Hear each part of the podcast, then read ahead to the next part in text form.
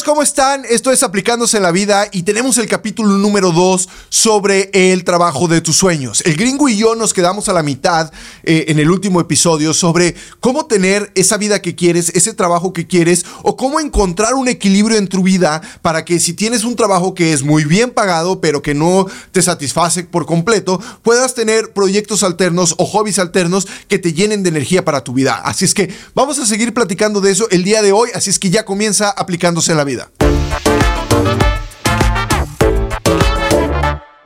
Hola amigos, ¿cómo están? Esto es Aplicándose en la Vida, el programa de gente chingona para gente que quiera ser muy chingona o gente que ya es chingona y quiera ser más chingona. Estábamos hablando en el episodio pasado, y esta es la parte 2, del trabajo de tus sueños. Y al gringo y a mí no nos alcanzó el tiempo para explicarles cómo vivir su sueño o cómo aferrarse al trabajo de sus sueños si ya lo tienen. Así es que ya comienza aplicándose en la vida. Yo soy Adrián Gutiérrez y mi compañero es Jeremy Aspen. Desde Omaha, Nebraska, para todo el mundo para todo el mundo habla hispano, porque nos escuchan en España, nos escuchan en Argentina, nos escuchan en Chile, en Bolivia y no se diga en México y mucha gente en Estados Unidos que habla español. Estamos aquí para darles tips de cómo tener la vida que ustedes desean, cómo tener la chamba que ustedes desean y la calidad de vida para tener todo lo que soñaron. Un buen, ¿Sabes que un buen inicio de la conversación, del segundo parte de la conversación? Ah, ¿Crees tú que se puede separar la vida entre laboral y familiar? Yo creo que. O, personal. Lo vimos en la parte del éxito, que, había que tener objetivos familiares y había que tener objetivos laborales. ¿Por qué? Nosotros necesitamos un equilibrio en la vida. Hay personas que trabajan mucho. Sí. Y tú debes de conocer Son muchos. jóvenes. No, y, también grandes, que de repente. Ok. Tienen un montón de lana. Oh, tienen el, trabajo. Eh, a lo mejor el trabajo de sus sueños, pero mm. em, empresarios. Pero tienen tres divorcios. Yeah. No ven a sus hijos tienen una salud pésima porque se la pasan con, eh, no, hacen ejercicio, eh, se la pasan estresados y, rara vez se divierten. O sea, que, solo voy a salir si, si es a una cena de negocios. Y, ese tipo de personas acaban infartados a los 40 años o a los 50 años, acaban muy solos y acaban convirtiéndose más adictos al trabajo porque dicen, no, no, no, es que mi única pasión y mi único eh, meta en la vida es el trabajo. No es cierto, es que no tienes nada más que hacer y si, si no estás trabajando, te vuelves loco. Porque no tienes familia, porque tus hijos no están ahí a tu lado, porque no tienes hobbies, porque incluso a lo mejor hasta ni tienes amigos. Ya. Entonces, o los únicos amigos son los de la chamba. Que tampoco no es pecado. No, pero a lo mejor están más ahí por interés. Ya, y no, o sea, tienes que alejarte de la, de, del, círculo. Del círculo. Porque tienes si no, que te vas a Tienes que intoxicarte. Y, tienes que ir a un lugar donde te diviertas, donde hables de otras cosas, porque ¿cuántas personas no son de las que salen del trabajo y se van a cenar con sus amigos del trabajo o a tomar una copa y siguen hablando del trabajo? Ya, ah, mucho. Y muchos, muchos, no muchos amigos, pero yo tengo algunos amigos que yo siento que ellos no regresan de la chamba precisamente para evitar su esposa. Y su familia. Eh, o sea, quisieran estar con sus, con sus hijos normalmente, pero creo que, si la dinámica familiar, eh, familiar es, no, está, no es saludable, te chingas. O sea, la vida es mucho, muy difícil. Porque ni siquiera quieres regresar. Si el hogar no es donde puedes ir como para relajarte, entonces no vas.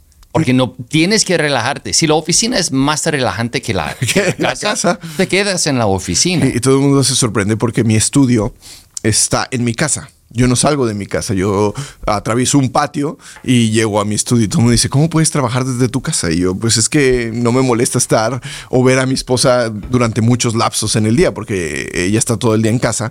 Entonces, pues a veces eh, dejamos al niño, dejamos, dejo a mi hijo en mi escuela y regreso y desayuno con ella. Y a veces estamos platicando un ratito antes de que yo me vaya a trabajar atrás y luego la vuelvo a ver como a la una, dos, antes de ir eh, a la escuela de nuevo o irnos al golf. Entonces, eh, yo sí tengo mucha convivencia eh, con mi familia.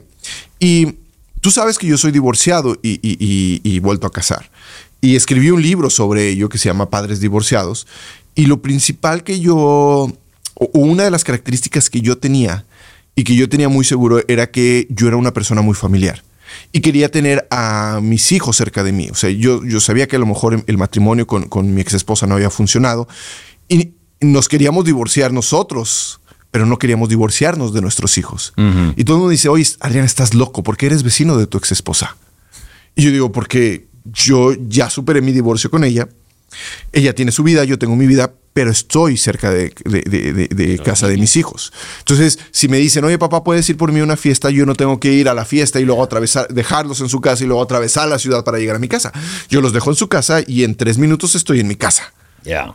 Y si necesitaba, ahora ya son, son, son mayores, pero si algo necesitaban urgente, yo estaba en dos minutos en su casa. Eso sí es importante. Y para mí era muy importante ver crecerlo. Eh, yo, yo decidí, y no sé si tú lo has hecho, pero yo, yo sí lo hice, sacrificar un poco lo económico por tener la vida que yo quiero.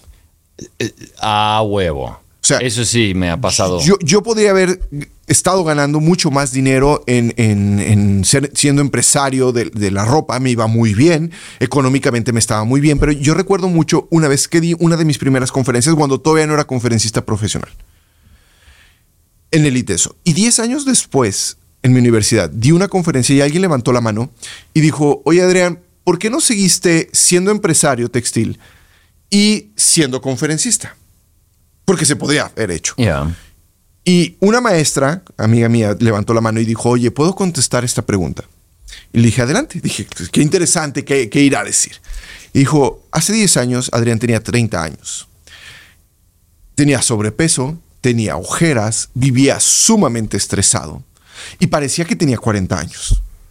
Hoy que tiene 40 años, no es que sea el ejemplo del sobrepeso, pero está, estoy más delgado, y hago mucho más ejercicio, hago ejercicio todos los días, y me dice, y parece más joven que hace 10 años. Y sientes más joven, Me siento más joven, seguramente. Y yo de repente dije, híjole, yo no me había visto así. O sea, yo no lo había visto así, o sea, yo no, yo no me había visto esa imagen que tenían de mí. Y dije, sí, cierto. ¿Por qué? Porque si hago lo que quiero, si tengo lo que quiero, si disfruto lo que hago y aparte estoy ganando a lo mejor no el mismo dinero, pero cuando menos el dinero suficiente para no tener problemas económicos, entonces seguramente me veo mejor y estoy mejor. Entonces valió la pena el sacrificio. Eh, como habíamos hablado como lo de los aviones, se puedes aterrizar en tu jet privado y ahí buscas a tu alrededor y 100 otros tipos tienen aviones más grandes, más importantes, y tú te comparas con ellos. pero lo que, y eso sí hace es como una receta para, para de hecho, estar triste. Pero lo, yo siempre he tratado de hacer una cosa durante toda mi vida profesional es evitar lo que nosotros decimos es el midlife crisis. No sé cómo lo... La crisis de la mediana edad. La crisis de los 40, de hecho. Los, el crisis de los 40. Porque yo siempre... y me he enfocado en tener un balance de, de, trabajo, de vida, de lo físico, de lo social, de, de todo eso. Y de hecho, puedo decir honestamente que no, no me ha tocado porque he tenido propósito. He usado mi trabajo. y no has llegado a un conformismo y a una zona de confort y de aburrimiento por hacer lo mismo. No, eso no permito, no, nunca voy a sufrir eso porque yo soy siempre para aprender algo nuevo. Pero el, el, y tengo propósito. O, o, si es armar una compañía chingona o es eh, tener una familia saludable, uh, tener amistades hacer, hacer, algo escribir un libro porque me dijo que quería escribir un libro. es un sueño mío. Y yo sí soy autor de, de en el periódico artículos, es columnista. Ya columnista, columnista. De, más bien la política. Y, y, y me encanta el, el, ejercicio de escribir porque te hace pensar Uh, puedes entender hasta tus propios pensamientos mejor y da para mucho, pero lo que sí he tenido que hacer es, no sé cómo lo dijiste, pero es uh, no ganar tanto dinero, sacrificar, de, mm, algo de dinero para poder mantener ese balance. O sea, nos ha ido muy bien. O sea, tenemos una compañía de mil empleados ah, y, trabajamos en, cuatro países. Y ahora estoy viviendo la, vida de, un ejecutivo de una compañía internacional. Internacional. Pero pudiéramos haber logrado hacer mucho más con esto si, si yo hubiera sacrificado la salud de mi familia que ni madres. Precisamente, vuelvo al, punto de tener un propósito, del, midlife crisis. El, el mero hecho de que yo me he enfocado en, en- en no, nunca tener, tener que sufrir un midlife crisis, creo que eso hizo que todo se conformaba a una vida más saludable. Pero es algo que tienes que hacer casi cada día. Ahorita que lo estás pensando, digo, yo estoy por cumplir 45, tengo 44 años de edad. Y siempre oí hablar de la crisis de los 40 y digo, no me ha llegado. o sea, Ya. ¿a, qué, a qué horas llega eso? Mi- ¿No te has comprado un Corvette rojo? no, mi, mi crisis de los 40 fueron los lentes. Esa es mi crisis más fuerte. Es- porque- Eso fue el gatillo como Ajá. para hacerte, ay, puta madre, estoy- soy más viejo. De repente leí, o sea, yo leía eh, 18, 20 libros al año y de repente eh, empecé a evitar leer porque ya no podía ver igual. O sea, me cansaba mucho. De hecho, hasta la fecha puedo leer sin usar los lentes, pero se me cansa mucho la vista. Y tuve que aceptar que se fue mi crisis de que necesitaba lentes para leer, porque puedo ver perfectamente eh, a lo lejos. Y esa fue mi crisis más grande, decir, híjole, yo siempre vi bien y ahora no veo bien. Pero siempre tengo un proyecto. Veníamos hablando eh, en la mañana que veníamos al estudio de que sale mi quinto libro, La receta del éxito. Esto que estamos haciendo a- a- ahorita aquí en Omaha es un proyecto, es un proyecto que, que empezamos, nos conocimos en Guadalajara, hicimos los primeros podcasts en Guadalajara, vimos que nos salía bien fregón, que hicimos mucha química y que el venir a... Yo te iba a decir en, en el capítulo anterior, ¿cómo descubrí yo que lo que estaba haciendo me llenaba de energía y me gustaba y que era el trabajo de mis sueños? Cuando era empresario textil viajaba, tomaba un avión y podía pasar dos o tres días porque aparte lo hacía rapidísimo, pero quería volver rápido a casa y me, me enfadaba mucho. Me, me ponía, eh, ah, contaba los segundos y los minutos para regresar a mi casa porque no disfrutaba lo que estaba haciendo. Ahora viajo para dar conferencias. Viajé para hacer el podcast, viajo para hacer el podcast, vengo aquí a Omaha cada vez que me trae el gringo. Este, eh, contrata un buen pollero, un buen coyote que me trae, me trae bien. Y yo no tengo problema con viajar. No tengo problema con estar en el avión, no tengo problemas con estar en el hotel, no tengo problemas con, con comer juntos, con... ah, Porque te estás poniendo obstáculos. No, eh, no no. tengo problema porque... Estrés. Eh, no tengo, no tengo estrés y, y lo disfruto. O sea, y no es que no quiera regresar a casa, claro que extraño mi casa, Yeah, claro que yeah, quiero estar con ellos, pero son dos cosas que estoy haciendo que disfruto mucho, estar aquí, trabajar, hacer el podcast y regresar a mi casa y ver a mi familia de nuevo este, y extrañarlos. Y hacer todo esto que estamos haciendo hasta con el podcast. O sea, es una idea nueva, es algo que nunca hemos hecho, o sea, como de este concepto. Y, o sea, es interesante porque estamos aprendiendo algo nuevo. Y eso es lo que yo diría. O sea, no tiene que ser un pinche podcast, pero hay que hacer Es algo difícil. Ah, eh, es un hablábamos- proyecto. Hablábamos de proyectos que no vamos a decir, pero de repente cuando veníamos decíamos, oye, podemos hacer esto para el 2024. Ya, Y ya. entonces, no lo vamos a decir qué, porque es una sorpresa, pero podemos hacer esto para el 2024. Y entonces dice, bueno, sí, eh, eh, siempre hay que, hay que tener tres posiciones. La posición del soñador. O sea, tú lo que, lo que hicimos tú y yo eh, en, en- en tu camioneta de narco. Soñar.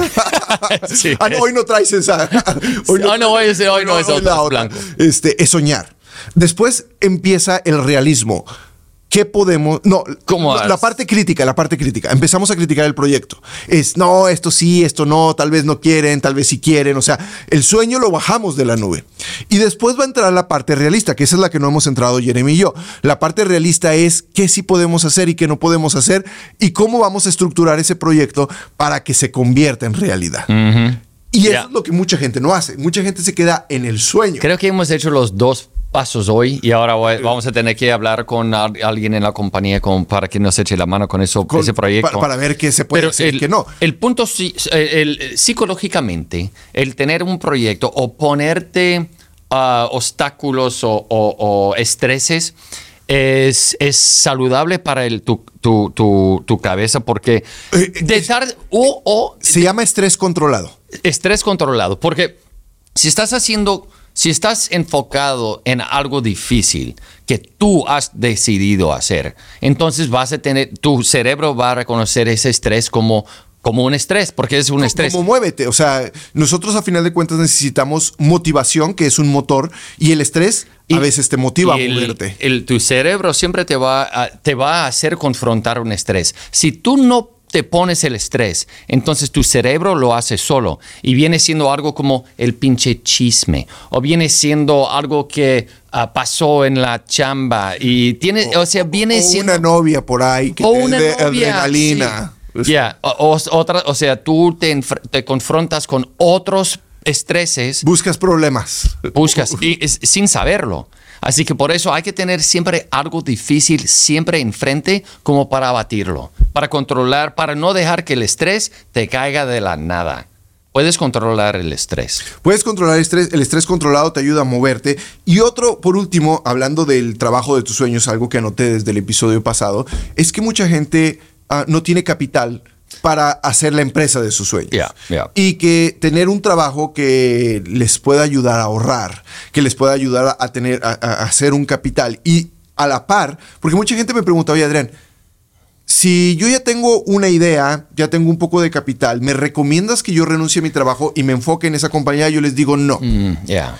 Les digo, ¿por qué? Porque eh, hay posibilidades de que salga mal a otra compañía o que necesite capitalizarse durante más meses, o sea, que, que no funcione de inmediato o que no tenga los resultados de inmediato. Entonces, si tú tienes un trabajo que te dé un ingreso estable, y pones a trabajar tu compañía con tu esposa, con tus hijos, con algún familiar que confíes, que esté ahí, va a haber un momento en que tengas dos ingresos, lo cual es genial.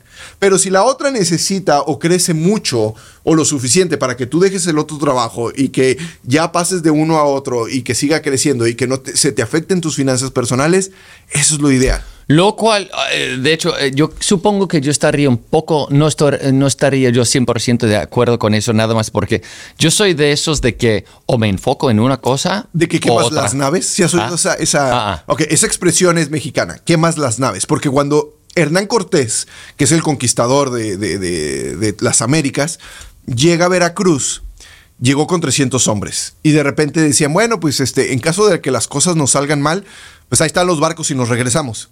Y entonces él dice, no, quémenlos. O conquistamos América o nos morimos. Oh, yeah, Por yeah, eso yeah, dicen yeah, quemar las naves. Porque él dijo, o conquistamos América y conquistamos todo esto, o nos morimos. No hay barco para que nos podamos regresar. Y quemaron las naves. Puta madre, ya. Ya, y yo soy más bien como para eso.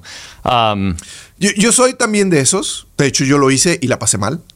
Ya, y eso sí es el riesgo. Porque yo creía que, que cuando yo me convirtiera en escritor y en speaker, iba a aprender, iba a pagar un switch, el del empresario textil, iba a aprender el otro switch, el del escritor y el de, el de, um, ¿cómo se dice? El de speaker. Y fueron dos años muy difíciles donde Oh, perdí yeah. mis ahorros, donde me tuve que cambiar de casa, tuve que vender algunos autos, pero a final de cuentas aquí estoy y salió bien. Y todo viene a un costo. Y eso es lo que hay que tomar en cuenta. Y, y- pero, pero ¿cuántas veces eh, dices si sale, cuántas veces no sale? Por eso yo les digo, ok, si puedes hacer los dos, dos al mismo tiempo, digo, el gringo y yo somos bien aventados y, y- y yo lo digo, perdí todo mi dinero. Tenía dinero para dos años y lo perdí todo. Me tuve que cambiar de casa, tuve que vender carros, porque no sabía absolutamente nada sobre el mundo de las conferencias y sobre el mundo editorial. Ya, tenías que enfocarte en eso como para aprenderlo y, y después hacerlo.